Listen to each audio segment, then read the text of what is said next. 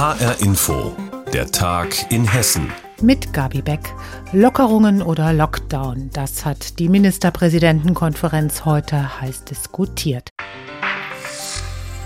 Und so ist eine wesentliche Voraussetzung für fallende Inzidenzzahlen zum einen, dass schnell und viel geimpft wird und zum anderen, dass wir schnell und unkompliziert testen können. Inzwischen sind ja drei Tests zugelassen, einer kommt übrigens aus Hessen. Und damit die schnell an den Mann kommen, ist der Odenwaldkreis zum Beispiel vorgeprescht. Er bietet jetzt kostenlose Schnelltests für alle an. HR-Info-Reporter Mike Markloff hat recherchiert, wie genau soll das denn ablaufen?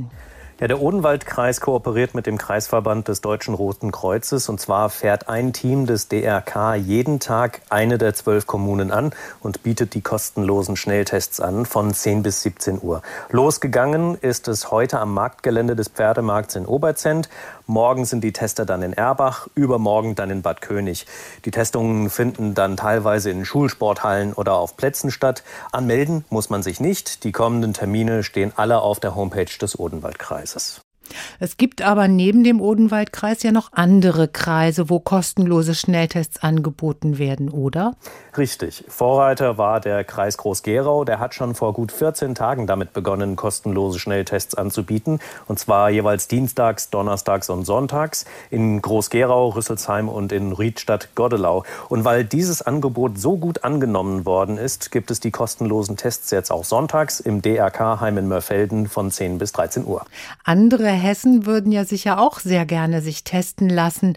Welche Chancen haben die denn? Ja, unterschiedlich. Ich habe vorhin beispielsweise mit dem Sprecher des Kreises Kassel gesprochen. Er hat mir gesagt, dass der Kreis im Grunde genommen in den Startlöchern stehe. Man habe sich mit Apotheken, Verbänden und Ärzten schon vernetzt. Aber hier sei unter anderem unklar, wer denn die Schnelltests verteilen dürfe und wer die Kosten übernimmt. Ähnlich sieht es im Landkreis Fulda aus. Hier will der Kreis die Beratungen von Bund und Ländern abwarten und dann entscheiden, wie verfahren werden soll. Im Kreis Gießen gibt es immerhin schon konkrete Pläne, die Schülerinnen und Schüler an Gymnasien und weiterführenden Schulen zu testen. Ursprünglich sollte diese Woche damit begonnen werden, aber das zieht sich doch wohl ein bisschen bis in die nächste Woche. Hier sind aber immerhin schon 35.000 Schnelltests bestellt. Immer mehr Kreise sorgen für kostenlose Corona-Schnelltests. Dankeschön, Mike Markloff. In Hessen sucht die Arbeitsagentur jetzt etwa 600 Hessinnen und Hessen, die Schnelltests an Altenheimen durchführen können. Sie sollen die Soldatinnen und Soldaten der Bundeswehr ersetzen, die zurzeit diese Arbeit machen. Von vornherein waren Freiwillige für diese Arbeit vorgesehen. Weil es schnell gehen sollte, sprang zuerst die Bundeswehr ein. Wer jetzt helfen möchte, der braucht keine medizinischen Vorkenntnisse. Andrea Bonhagen berichtet aus Wiesbaden. Im Vinzenz von Paulhaus in Itstein geht es zu wie in einem Bienenstock. Es ist Besuchstag. Da kommen 25 bis 30 Besucher. Eine kleine Schlange steht mit Abständen vor dem Eingang. Ich bin dran, ein Arzt in Rente ist freiwilliger Helfer und sticht mir mit einem Tupfer in die Nase. Er macht Fließbandarbeit. Ja, das ist sehr unangenehm. Auf dem Tisch liegen schon zwei beträufelte Teststreifen. Meiner kommt dazu. Ich warte im Foyer mit den anderen. Ältere Damen und Herren warten auf der anderen Seite darauf, zum Spaziergang abgeholt zu werden. Handwerker kommen mit Leiter vorbei. Auch Hausärztinnen und Hausärzte, Physiotherapeuten, Fußpflegerinnen müssen in die Heime, ein Kommen und Gehen. Das Vinzenz von Paul Haus hat inzwischen acht Freiwillige, die auch die Mitarbeitenden testen. Eine tolle Truppe, sagt Leiterin Eva Nadenau. Für Besuche gilt Dienstags, Donnerstags und Samstags von 14 bis 19 Uhr. Es bedarf keinen Termin. Es darf zweimal die Woche besucht werden. Der Besucher wird abgeholt von der Betreuungskraft, aufs Zimmer gebracht. Für das Team im Heim waren die Schnelltests eine zusätzliche Belastung. Nadenau war kurzerhand mit einem Laptop ins Foyer gezogen, um die Schnelltests selbst zu machen. Verwaltungsarbeit ging nur zwischendurch. Wir haben unseren Arbeitsplatz ins Foyer verlegt für die Zeit, in der wir testen, damit wir uns nicht immer an und ausziehen müssen. Wer Schnelltests macht, trägt Schutzkleidung. Es dauert lange, bis Hilfe auch in andere Heime Heime in Hessen kommt. Die Bundeswehr hilft als Zwischenlösung. 600 Soldatinnen und Soldaten sind jetzt in den Heimen angekommen und machen Schnelltests.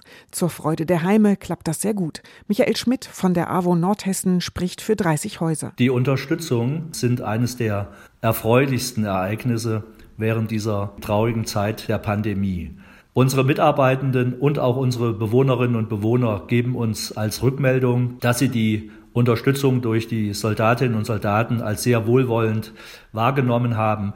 Und teilweise hat man wirklich sehen können, wie allen auch das Ganze Spaß bereitet hat. Die Bundeswehr soll aber nur bis Ostern bleiben. Ein knapper Monat, um wie in Itstein Freiwillige zu finden und auszubilden. Gesucht werden gewissenhafte, mitfühlende Menschen mit oder ohne medizinische Vorbildung. Hilfe tut Not, denn zwischendurch haben sich Heimleiterinnen und Heimleiter wie Eva Nadenau mit immer neuen Auflagen ganz schön alleine gelassen gefühlt. Wir sind auch froh, dass diese Schutzmaßnahmen bestimmt wurden. Trotzdem fühle ich mich und meine Mitarbeiter ein Stück weit allein gelassen, weil wir das wirklich alles alleine gewuppt haben. Das ist durchaus traurig, finde ich. Fast jeder Landkreis in Hessen hat Bedarf an Freiwilligen angemeldet. Hessen sucht Helfer für Schnelltests in Altenheimen. Andrea Bonhagen hat erklärt, warum. Edgar Paul ist Bürgermeister von Nieste, eine Gemeinde im Landkreis Kassel, soweit so gut. Allerdings ist er auch rechtskräftig verurteilt. Wegen Untreue im Amt wurde Edgar Paul zu neun Monaten Haft verurteilt, allerdings auf Bewährung. Außerdem muss der Niester Bürgermeister 15.000 Euro an eine gemeinnützige Organisation zahlen. Alle anderen Amtskollegen im Kreis Kassel haben dem SPD-Mann deshalb den Rücktritt nahegelegt. Auch 14 von 15 Gemeindevertretern fordern das. Folgt dieser Forderung nicht bis Heute Nacht um 0 Uhr kommt es zu einem Bürgerentscheid über die Zukunft des Rathauschefs. Bislang deutet nichts darauf hin, dass Edgar Paul seinen Posten räumen wird. Im Gegenteil, der König von Niste, so wird er auch genannt, klebt geradezu an seinem Stuhl und ist vorerst abgetaucht. Nordhessen-Reporter Rainer Janke verfolgt die Geschichte für uns. Mein Kollege Gerd Kuhn hat ihn zuerst gefragt, warum der Bürgermeister eigentlich verurteilt worden ist. Ja, Edgar Paul soll über Jahre hinweg Steuern und Abgaben nicht bezahlt haben und außerdem soll er zu viel Geld bekommen haben. Das ist irgendwann bei der Revision des Landkreises aufgefallen und die hat den Fall gemeldet. Es ist dann zum Prozess äh, vor dem Amtsgericht in Kassel gekommen. Das war aber bereits im April letzten Jahres und rausgekommen ist das Ganze erst jetzt Anfang Februar. Und der Ärger unter den Gemeindevertretern darüber ist natürlich riesengroß. Die sind aus allen Wolken gefallen. Was sagen denn die Gemeindevertreter und der Gemeindevorstand zu dem Ganzen? Ja, CDU, die unabhängigen Wähler und sogar die SPD, also Pauls eigene Partei, hat die Sachlage geprüft und die haben dann gesagt, nee, Paul muss zurücktreten. Also ich habe gestern lange mit dem SPD-Ortsvereinsvorsitzenden von Nieste, Oliver Pieck, gesprochen. Der hat auch mehrfach auf Paul eingeredet, hat ihm nahegelegt, zurückzutreten. Das hat dieser wohl abgelehnt. Ja, und letzte Woche hat nun die Gemeindevertretung mit großer Mehrheit beschlossen, das Abwahlverfahren einzuleiten. Begründung fehlendes Vertrauen. Ja, und wenn Paul bis heute 24 Uhr nicht zurücktritt, dann wird dieses Abwahlverfahren starten. Denn ob Paul abgewählt wird, das entscheiden ja nicht die Gemeindevertreter, sondern diejenigen, die ihn auch gewählt haben. Und das sind eben die Niester Bürger. Und wie reagiert Edgar Paul selbst auf diese Rücktrittsforderungen? Ja, Paul selber ist seit Tagen abgetaucht, äußert sich nicht zu den Vorfällen. Wie gesagt, die Orts-SPD hat mit ihm gesprochen, da war er wohl nicht bereit, freiwillig zurückzutreten. Ja, und er lässt sich auch scheinbar von seinen Amtskollegen im Landkreis da nicht umstimmen. Ich habe den Vorsitzenden der Kreisbürgermeisterversammlung, Michael Steisel aus Sörewald, gesprochen und der hat gesagt, ja, das Ganze sei bedauerlich, aber Paul trage da auch jetzt nun mal eine moralische Verantwortung. Und man dürfe eben als Bürgermeister nicht das von seinen Bürgern verlangen, was man selber nicht leistet, sondern denn, äh, sauber und ehrlich äh, mit den Dingen umzugehen.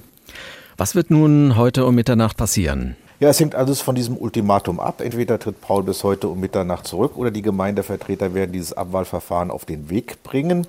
Paul bliebe dann aber auf jeden Fall erstmal so lange im Amt, bis dieses Abwahlverfahren durch ist. Die SPD in Nieste, die möchte das alles gerne noch vor den Sommerferien durchführen. Sollte Paul jetzt sich überraschend doch noch heute dazu entscheiden, zurückzutreten, dann würde der erste Beigeordnete die Amtsgeschäfte im Rathaus in Nieste übernehmen. Also es bleibt in den nächsten Tagen und Wochen auf jeden Fall spannend.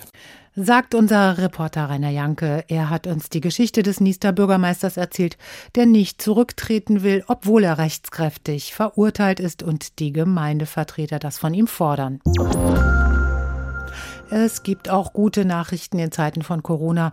Trotz des Lockdowns, in dem kein Museum geöffnet ist, wird Frankfurt ein neues Museum bekommen. Ein weltweit einzigartiges Museum unter der Abkürzung MoMEM entsteht direkt an der Frankfurter Hauptwache das Museum für Modern Electronic Music.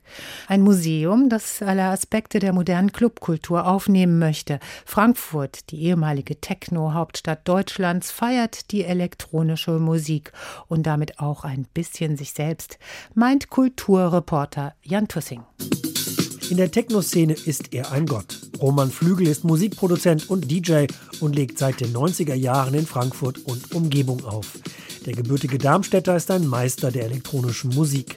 Ambient, House, Intelligent Dance Music, sogar als Remixer für Weltstars wie Pet Shop Boys und Kylie Minogue hat er gearbeitet. Now I am strong enough. Im MOMEM, dem neuen und weltweit ersten Museum für elektronische Musik in Frankfurt, wird Roman Flügel zu hören sein. So wie die vielen DJs, die Frankfurt in den 80ern zur Techno-Hauptstadt gemacht haben, sagt Ex-DJ und Mitbegründer des neuen Museums Alex Azari. Angefangen habe ich ja im Le Jardin aufzulegen und da musste ich natürlich alles Mögliche spielen. Das hat sich ja zu der Zeit auch langsam erst angedeutet und es hat schon einige Jahre gedauert, bis man eine ganze Nacht musikalisch bestreiten konnte, nur mit elektronischer Musik. Für Alex Azari ist das MOMEM eine Herzensangelegenheit. Seit Jahren kämpft er für seine Idee, in Frankfurt ein Zentrum für elektronische Musik zu gründen. Frankfurt sei schließlich die Wiege der deutschen und internationalen Technokultur, lange vor Berlin. Pioniere wie Sven Feth und Andreas Tomalla alias DJ Talla gelten als die Wegbereiter der deutschen Techno-Szene. Der Talla hat 1984 hier, 50 Meter von hier im No Name, den Techno Club gegründet und der Techno Club war ja die erste Clubveranstaltung bei der nur elektronische Musik lief. Das war 1984. Lange kämpfte Alex Azari mit seinem Museum für eine gesicherte Finanzierung und gegen politische Widerstände in der Stadt. Nun aber, unter der Schirmherrschaft des Oberbürgermeisters Peter Feldmann, steht das MOMEM auf sicherem Fundament. Der OB kam daher auch zum ersten Mal höchst persönlich, trotz Corona, an die Hauptwache der Frankfurter Innenstadt, um die neuen Räumlichkeiten des ehemaligen Kindermuseums zu begutachten, zusammen mit Kulturdezernentin Ina Hartwig. Ich bin der Meinung, dass die Kultur gestärkt aus dieser Krise hervorgeht und dass wir eben auch im Sinne der Kulturmeile, die ich für die städtischen Bühnen vorschlage, dass wir mit der Kultur auch die ganze Frage, wie wir unsere Innenstadt weiterentwickeln wollen im 21. Jahrhundert, wie wir leben wollen, wie wir die Stadt gestalten wollen, mit welcher Bevölkerung, für wen wir auch Kultur machen, dass das alles in der Innenstadt natürlich eine große Rolle spielt. Und äh, in diesem Sinne begreife ich das wirklich als Chance. Chance für ein modernes Kulturzentrum im Herzen von Frankfurt. Denn das MOMEM sieht sich nicht als Museum, sagt Mitbegründer Alex Azari. Wir sind keine rückblickende Veranstaltung hier, sondern deswegen haben wir hier auch unsere Creator Stage. Da wird sehr viel im Eventbereich von Vorträgen, Vorlesungen stattfinden. Wir wollen schon auch die aktuelle Entwicklung begleiten und auch einen Blick in die Zukunft werfen. Noch ist vom MOMEM allerdings nicht viel zu sehen. Die Räume sind leer, die Wände schwarz gestrichen. An den vielen Säulen leuchten dünne Lichtstreifen Streifen, Sitzgelegenheiten und Bildschirme im vorderen Bereich warten auf die Besucher, die hoffentlich bald kommen werden. Wann? Naja, vielleicht im September, wenn die Pandemie es zulässt. Die Eröffnung des weltweit ersten und einzigen Museum für elektronische Musik in Frankfurt muss sich leider noch gedulden. Das Museum für elektronische Musik in Frankfurt entsteht. Jan Tussing hat uns das Konzept vorgestellt und das war der Tag in Hessen mit Gabi Beck. Mehr Nachrichten aus Hessen gibt's immer auch auf hessenschau.de.